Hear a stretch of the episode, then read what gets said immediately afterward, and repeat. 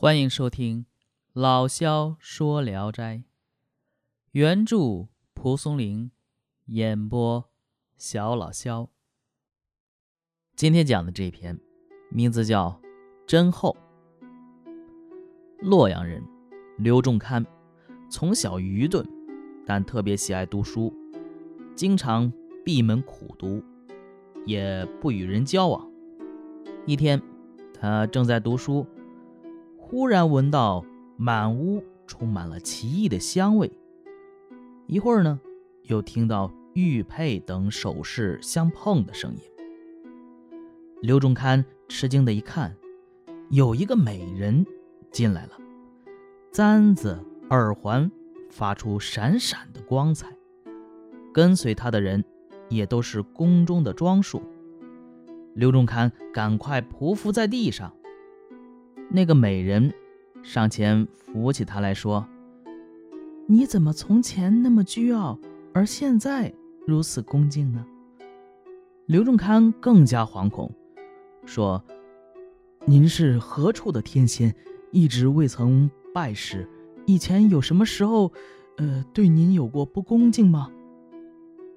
美人笑着说：“相别才多少时间呀，你就这么糊里糊涂了？”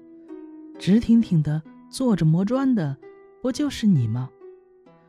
于是呢，铺好了锦绣的被褥，摆上了美酒，拉着刘仲堪对饮，和他谈论古今的事情。这个美女知识异常广博，刘仲堪茫然不知如何对答。美人说：“我只到瑶池赴过一次宴，你却经历了几世，哎。”聪明劲儿全都没有了。说完呢，就让侍者炖水晶糕给刘仲堪喝。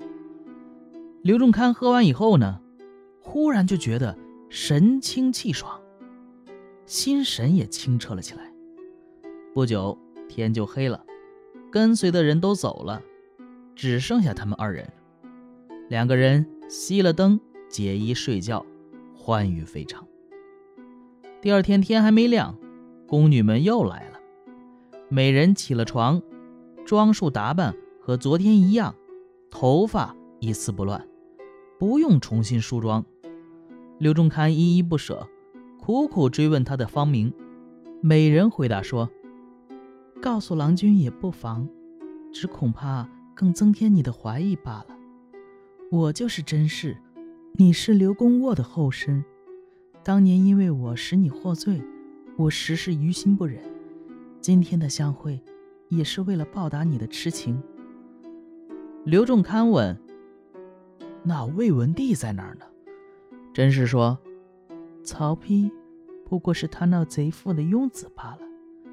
我不过偶然和这些富贵的人们游戏了几年，过后就不再挂怀了。曹丕前些时因曹操的缘故。”长久滞留阴间，现在的情况就不知道了。反而是陈思王曹植给上帝管理文书，不时还能见到。接着，刘仲堪看到一辆龙车停在院中，甄氏赠给他一个玉纸盒，就登车告别，驾云而去了。刘仲堪自此以后写文章的才能大为长进。然而，成天想念美人，凝思沉想，像傻子一样。几个月以后，身体渐渐瘦弱。他母亲不知道原因，很忧愁。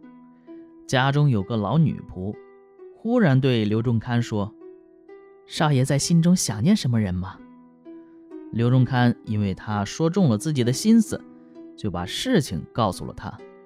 老女仆说：“少爷。”不妨试着写封信，我能给你送去。刘仲堪又惊又喜，说：“你有神术，过去没发现呢。果真能办到，我绝不会忘记你的。”于是写了封信，折叠好，交给老女仆，立即去送。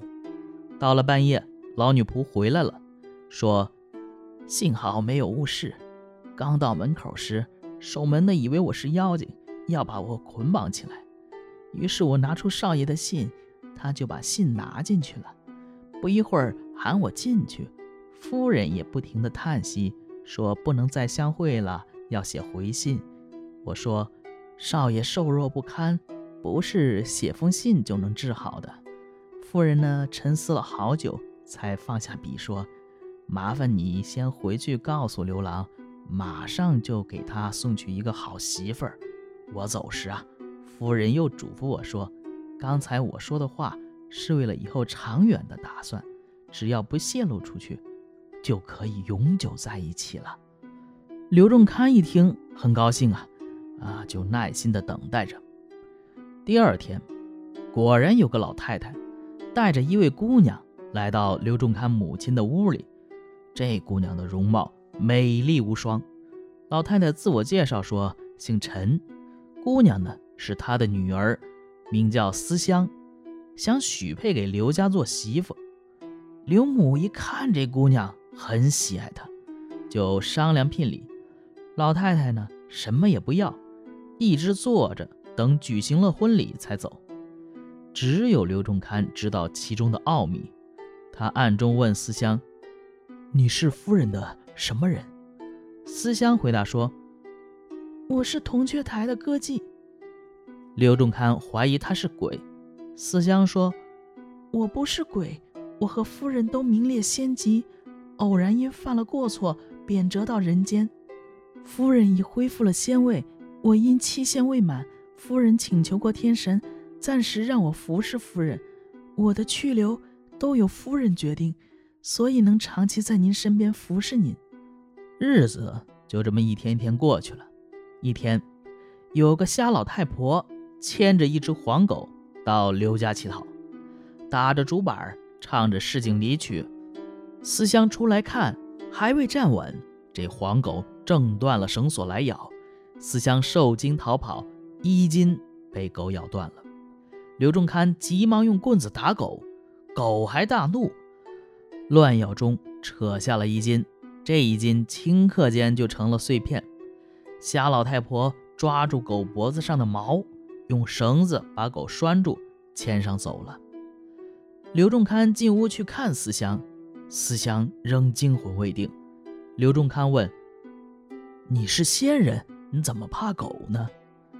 思香说：“您不知道，这只狗就是曹操变的，他大概是恨我没有遵守当年守节的遗令吧。”刘仲堪想把黄狗买下来打死，思香不同意，说：“上帝惩罚他变成狗，怎么能擅自杀死呢？”过了两年，见到思香的人都惊叹她容貌美丽，打听她从何处来，说的又恍恍惚惚，于是大家都怀疑她是妖怪。刘母追问刘仲堪，刘仲堪也稍微透露了一些思香的来历。刘母非常害怕，告诫儿子要和这思乡断绝关系。刘仲堪不听，刘母暗中找来个术士，在院子里施法。刚在地上规划好神坛，思乡面容凄惨地说：“本希望白头偕老，现在受到婆母的怀疑，我们的缘分断了。要我走也不是难事，但恐怕不是咒语就能打发走的。”于是呢，拿起柴草，点上火，扔到台阶之下，瞬息之间，浓烟遮蔽了房屋，对面都看不见人。有声音像震雷，接着烟灭了。烟散去以后，只见术士七窍流血死了。刘仲堪进屋一看，思乡已杳无踪影，招呼老女仆来问，老女仆也不知去向。刘仲堪告诉母亲说：“这老女仆可能是狐狸精。”意史是说，最初嫁到袁家，最终嫁到曹家，而后来又留情于刘公沃。先人不应该是这样。但平心而论，奸雄曹操那篡夺汉朝江山的儿子，何必有贞洁的夫人呢？曹操变成的黄狗。看到铜雀台上的旧歌妓，应该使他对自己让夫人姬妾守节之痴而有所醒悟，但他怎么还是妒意不消啊？哼，奸雄无暇哀怜自己，而后人却在哀怜他呀。好，这个故事就讲完了啊。这个故事呢，嗯，捏合仙凡的婚恋离合，情节呢一般，嗯，人物呢也比较平庸。啊，那无非就是这个突然之间冒出一仙女来，长得漂亮，然后呢，哦，我要跟你在一起，啊，就很一般。但是呢，不一般的地方在哪儿呢？啊，诠释了蒲松龄对于三国曹魏时期人物事迹的评判。所涉及的人物有甄后，也就是甄姬啊，咱们现在说的甄姬，还有刘桢、曹操、曹丕。曹植，还有铜雀台的歌妓，故事呢，则编排就给人编排啊，有甄后与曹丕、刘桢之间的感情纠葛。曹操临死啊，分香卖履而念念不忘朱姬妾，集中表达了蒲松龄对于历史人物曹操的厌恶痛恨。啊，关于曹操，啊。大家如果听我以前的话，应该也知道，蒲松龄是非常讨厌曹操的。呃，像以前的阎罗，还有后边的曹操冢，嗯，还有这一篇甄后，嗯，这个《聊斋离曲》中快曲也都涉及到曹操，啊，基本上都是编排曹操，嗯，你不得好死，你在阴间也要受罚，啊，你千古之下你要留个大骂名，反正就这意思。呃，在读史啊一首诗中，蒲松龄呢解释了厌恶痛恨曹操的原因。所谓汉后习篡窃，遂如出一手；酒席求宿家，让表成已久。自家还自让，情态亦何愁？见号或三世，足诛泪百口。当时不自哀，千载令人呕。啊，当时不自哀，千载令人呕。这一篇小说就是用小说这种形式来表达最后这两句。好，这一篇就讲完了。我是小老肖，咱们下一篇接着聊。